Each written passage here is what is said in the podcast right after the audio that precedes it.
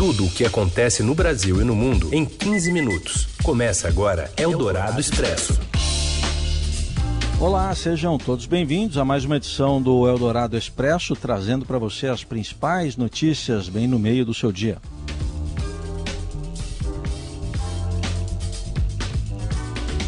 E você nos acompanha primeiro pelo rádio no FM 107,3 Eldorado, mas também vira podcast parceria da Eldorado com o Estadão. Eu sou Raíssen Abac e comigo está o Leandro Cacossi. Boa tarde, Leandro. Boa tarde, Raíssen. Boa tarde, ouvintes da Rádio Eldorado. E vamos às manchetes da edição desta quinta-feira, 3 de dezembro de 2020. Economia brasileira tem alta recorde de 7,7% no terceiro trimestre. As perdas da pandemia ainda não foram recuperadas, mas o governo vê condições para o fim do auxílio emergencial. Hospitais privados de vários estados ampliam os leitos de Covid e adiam cirurgias não urgentes por causa da alta de casos de contaminação. E ainda a discussão sobre o uso emergencial de vacinas contra o coronavírus e o recuo do Ministério da Educação que queria aulas presenciais em universidades em janeiro. É o Dourado Expresso. Tudo o que acontece no Brasil e no mundo em 15 minutos. A economia brasileira teve crescimento recorde de 7,7% no terceiro trimestre, mas ficou abaixo do esperado e ainda não recuperou as perdas da pandemia.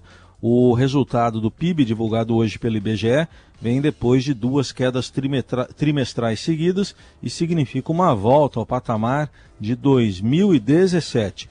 De janeiro a setembro deste ano, o Produto Interno Bruto registra perda acumulada de 5% em relação ao mesmo período do ano passado. Uma maior reabertura das atividades em meio à pandemia e o impulso dado pelo auxílio emergencial fizeram a economia registrar no terceiro trimestre o maior crescimento em duas décadas, mas a retomada ainda é insuficiente para recuperar as perdas do primeiro semestre. Apesar disso, o ministro da Economia Paulo Guedes afirmou que o desempenho sinaliza uma retomada forte da atividade após o pior momento da pandemia de Covid-19. A Secretaria de Política Econômica do Ministério da Economia informou que o escudo de políticas sociais, assim diz o texto deles, que foi criado para amenizar os impactos econômicos e sociais da pandemia, deve ser desarmado. Segundo a área econômica, o fim de auxílios governamentais abrirá espaço para a agenda de reformas estruturais e medidas de ajuste das contas públicas para manter a recuperação. Eldorado Expresso. Nova alta de infecções faz hospitais privados abrirem mais leitos destinados a casos de Covid e reduzirem cirurgias. Informações com Fabiana Cambrícoli. Boa tarde, Leandro e Heisen. Hoje nós publicamos no Estadão uma matéria mostrando um cenário preocupante. Com essa nova alta de casos de Covid, tanto em São Paulo quanto em outros estados do país, é, hospitais privados já estão tendo que fazer adaptações, estão aumentando leitos dedicados à Covid e até reduzindo novamente cirurgias não urgentes, já pensando numa segunda onda. Fora de São Paulo, principalmente no Rio, em estados da região sul que estão sofrendo muito com a alta de infecções, é, o pico de infecções de agora já está tão alto quanto observado no primeiro semestre, né, no pior período da doença. Por lá, no Rio e, e no Paraná, Rio Grande do Sul e Santa Catarina, os hospitais já estão cancelando completamente essas cirurgias e outros procedimentos eletivos e já estão à beira de um colapso. Nesses locais a gente mostra na matéria que tem vários hospitais que já estão com as UTIs lotadas ou então com mais de 90% da ocupação. E alguns hospitais de São Paulo estão no caminho para essa realidade também. Então, nós ouvimos nove hospitais privados e vimos que, por exemplo, o Einstein e o Samaritano já estão reduzindo o número de cirurgias não urgentes feitas agora nesse período, né, justamente para não ocupar tantos leitos e deixar leitos de reserva caso seja necessário. Todos os hospitais que a gente ouviu relataram um aumento expressivo de até 50% no número de internações por Covid nas últimas semanas. Então, diante desse cenário, fica o recado aí: a gente pode sim ter uma segunda onda da pandemia tão grave quanto a primeira em São Paulo, então a gente não pode relaxar com as medidas protetivas de distanciamento e uso de máscara. Eldorado Expresso. E os Estados Unidos chegaram ao número mais alto de internados por Covid-19 já registrado e também a um recorde de mortes em um só dia, nesta quarta-feira. Os hospitalizados por causa da doença passaram dos 100 mil pela primeira vez desde o início da pandemia, anunciou o Covid Tracking Project nesta quarta-feira, que faz um acompanhamento e monitoramento. E segundo também o monitoramento da Universidade Johns Hopkins, os mortos chegaram a 3.157 no mesmo dia. E especialistas temem um aumento das infecções após as celebrações do Dia de Ação de Graças, que tiveram né, vários deslocamentos de milhões de pessoas, apesar das recomendações de isolamento. Eldorado Expresso. E a Anvisa abre caminho para acelerar o uso emergencial de vacinas aqui no Brasil. Os detalhes com Matheus Vargas. Boa tarde, Raíssen e Leandro. A Agência Nacional de Vigilância Sanitária, a Anvisa, pode autorizar o uso emergencial e temporário de vacinas contra a Covid. A medida permite acelerar a entrada de um imunizante no país, mesmo que os estudos ainda não estejam concluídos. O órgão divulgou ontem um guia sobre os requisitos mínimos para conceder essa autorização, que só valerá para aplicação em públicos restritos, como de idosos ou profissionais de saúde, e em programas do SUS. A agência pondera que essa autorização não substituirá a necessidade de a fabricante concluir os estudos para obter o registro do produto mais tarde. Com esse registro, é possível, inclusive, vender a vacina para o mercado privado, para laboratórios, clínicas e também aplicar no SUS para um público mais amplo. A ideia da agência é permitir que o uso emergencial ocorra mais ou menos como foi feito no Reino Unido, que autorizou agora a Pfizer a entregar 800 mil doses de sua vacina já na próxima semana para a sua população. Essa autorização emergencial dependerá, é claro, de pedidos das empresas que ainda não foram feitos. Além disso, a Anvisa só permite a autorização emergencial de uso das vacinas para aquelas que estejam em estudos de fase 3, ou seja, na última fase de estudos, e que esses ensaios ocorram no Brasil, Assim, apenas quatro vacinas hoje estão aptas a pedir esse tipo de autorização. São elas os imunizantes da Oxford e AstraZeneca, que também estão sendo desenvolvidos em parceria com a Fiocruz, além daquele que é feito em parceria entre o Instituto Butantan com a farmacêutica chinesa Sinovac e as vacinas da Pfizer e da Janssen. Eldorado Expresso. O Ministério da Educação decide revogar uma portaria que obrigava a volta das aulas presenciais em universidades já em janeiro, dia, dia 4 de janeiro já queria o Ministério. A Renata Cafardo conta os detalhes. É, o Ministério da Educação ontem começou o dia com uma notícia, com uma portaria que pedia que as universidades federais e particulares retornassem com aulas presenciais a partir de 4 de janeiro.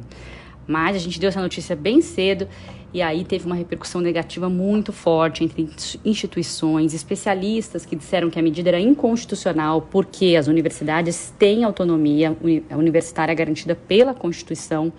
Então eles não poderiam, o Ministério não poderia determinar ou mandar que elas voltassem. Elas têm essa autonomia acadêmica que decide como elas vão organizar é, o currículo delas, se a, a administrativa também. Então era algo que que feria a Constituição e também feria a lei, porque é, na pandemia, quem tem autoridade para determinar as questões sanitárias são as administrações locais, o município, por exemplo. Então, se uma cidade dissesse, né, onde está aquela universidade, que não poderia voltar naquele momento, por exemplo, a Universidade Federal do ABC, que fica aqui no ABC Paulista, se a cidade lá de São Bernardo, Santo Caetano, Santo André dissesse que não pode voltar, eles não poderiam voltar independentemente dessa portaria do Ministério. Então, à tarde, lá logo depois do almoço, o ministro já começou a dizer que ia voltar atrás e acabou dizendo que ia revogar essa portaria. É mais uma confusão dessas que a gente está acostumado a ver no Ministério da Educação, agora com o ministro novo, Milton Ribeiro, que parece que está querendo ir atrás aí das pautas consideradas ideológicas do presidente Jair Bolsonaro, que defende a volta presencial mesmo das escolas e das universidades, porque sempre minimizou a pandemia. E no caso das universidades, eles são jovens é, que espalham muito a doença e que já tinham se adaptado, já têm se adaptado muito mais facilmente que as crianças ao ensino online. Então, os especialistas acreditam que não é uma medida interessante é, que pode acabar aumentando a transmissão da pandemia. É isso, gente. Eldorado Expresso. Seu dinheiro em ação. Os destaques da Bolsa. Felipe Saturnino, boa tarde. Boa tarde, Leandro, tudo bem? Boa tarde, Raíssen. Boa tarde. Essa é uma quinta-feira boa para o mercado brasileiro? Exatamente, Leandro. Dia muito positivo para os mercados locais, tanto de bolsa quanto de câmbio. O Bovespa está aí avançando muito forte, ignorando completamente o dado da economia real, né? Como vocês viram aí, o PIB do terceiro trimestre veio abaixo do esperado das projeções dos economistas. O Ibovespa neste momento vai subindo 1%, cotado aos 112.930 pontos, mas mais cedo retomou o patamar de 113 mil na máxima. Era um nível que o índice é, havia frequentado pela última vez no dia 21 de fevereiro, ou seja, o Ibovespa voltando a níveis pré-pandemia. Basicamente, hoje o índice continua a refletir o otimismo dos investidores com uma vacina mais próxima, né? Desta forma, a gente vai vendo aí de novo movimento de rotação setorial na bolsa, né? Esse fenômeno aí no qual os investidores vendem ações de setores ligados à tecnologia, como ações de e-commerce, para comprar ações de empresas da velha economia, aquelas que foram as mais afetadas, né, pela pandemia do coronavírus. Os principais destaques de alta hoje são ações dessa velha economia aí, por exemplo, Embraer, fabricante de aeronaves, vai bombando aí, subindo 13%, e as ações de empresas aéreas e de turismo, Gol, sobe 10%, e CVC, sobe 9%. Enquanto isso, o mercado de câmbio, o dólar vai tombando 2% agora, cotado aos R$ 5,13, menor nível visto desde julho. Operadores de câmbio falam que a razão para essa queda é a entrada de fluxo estrangeiro no país em direção à Bolsa Brasileira. Esse fluxo de ingresso de capitais aumenta a oferta do dólar e diminui o seu preço. Lá fora também o dólar está fraco, né, comparado a outras moedas como o euro e libra, porque os investidores aí têm perspectiva de que um acordo quase trilionário por estímulos fiscais, enfim, saia do papel lá em Washington, Leandro. E para seguir acompanhando esta quinta-feira de bom humor do mercado brasileiro, é só acessar o site do Seu Dinheiro, né, Felipe? Exato, lá você tem acesso a matérias sobre finanças pessoais, mundo corporativo e também, como você bem falou, ao fechamento dos mercados, Leandro. É isso. Valeu. Um abraço. Você ouve Eldorado Expresso. Seguimos com as principais notícias desta quinta-feira, agora para falar do Brasileirão. São Paulo enfrenta o Lanterna Goiás e pode assumir a liderança do campeonato hoje à noite. Fala, Robson Morelli. Olá, amigos. Hoje eu quero falar da possibilidade de o São Paulo assumir a liderança do Campeonato Brasileiro. Isso mesmo, São Paulo joga contra o Goiás 19 horas, uma partida adiada da primeira rodada do Campeonato Nacional. São Paulo tem jogos a menos que seus concorrentes direto lá na parte de cima da tabela. O Atlético Mineiro, por exemplo, é o líder. É, e se o São Paulo ganhar a sua partida contra o lanterna da competição, o São Paulo assume a liderança do Campeonato Brasileiro. Todo mundo espera no São Paulo que isso aconteça hoje. São Paulo que cresce na competição num momento importante, numa reta final, numa reta que vai separar os times que estão brigando pela conquista, pela taça, dos times que estão tentando vaga na Libertadores, dos times intermediários e daqueles que estão brigando para não cair. Então, vitória importante hoje do São Paulo leva o time para a liderança do campeonato nacional. E isso deve acontecer porque o São Paulo enfrenta o time mais fraco de toda a competição. Quero aproveitar também hoje para falar do Guga, 20 anos que o nosso tenista, nosso maior tenista, assumiu a liderança do ranking da ATP. 20 anos atrás, um garoto né, de cabelinhos encaracolados é, lutava contra é, jogadores grandes, Peter Sampras, Agassi, e fazia frente a todos eles é, para ser o número um é, do mundo, do mundo, uma referência no tênis brasileiro. É isso, gente. Falei, um abraço a todos, valeu! Eldorado Expresso.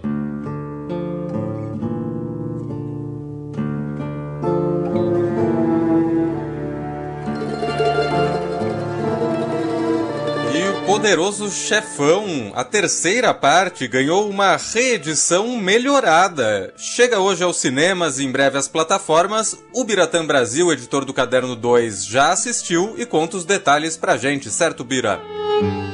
Olá, amigos do Eldorado, tudo bem? Vamos falar sobre a máfia?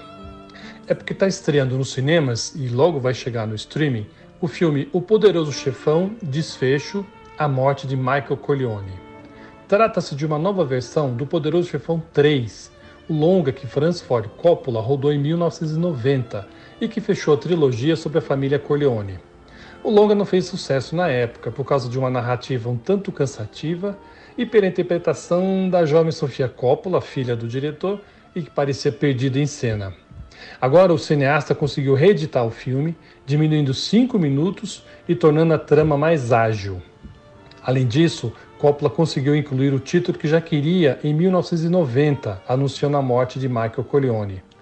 E olha, até a interpretação da Sofia ficou mais interessante. Milagre da edição.